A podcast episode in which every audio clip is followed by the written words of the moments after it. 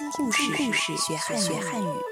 欢迎收听慕尼黑孔子学院成语小故事。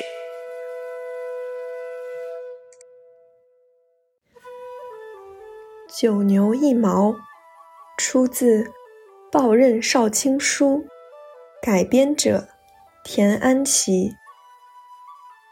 汉武帝时，将军李陵率兵讨伐匈奴。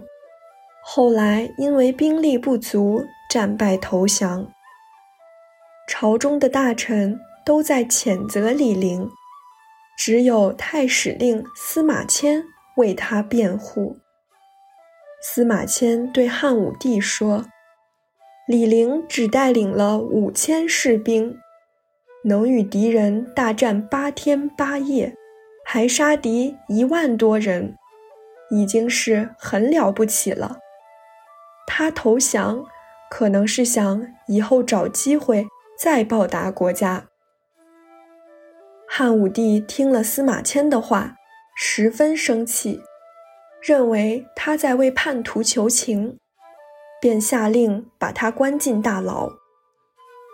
在大牢里，司马迁遭受了很多刑罚。他曾经想自杀，可是又想到。如果自己这样死了，就好像牛的身上少了一根毛，和死去一只蚂蚁没有什么区别。于是他坚定信念，一定要活下去。出狱后，司马迁完成了历史巨著《史记》。从这个故事引申出“九牛一毛”这个成语。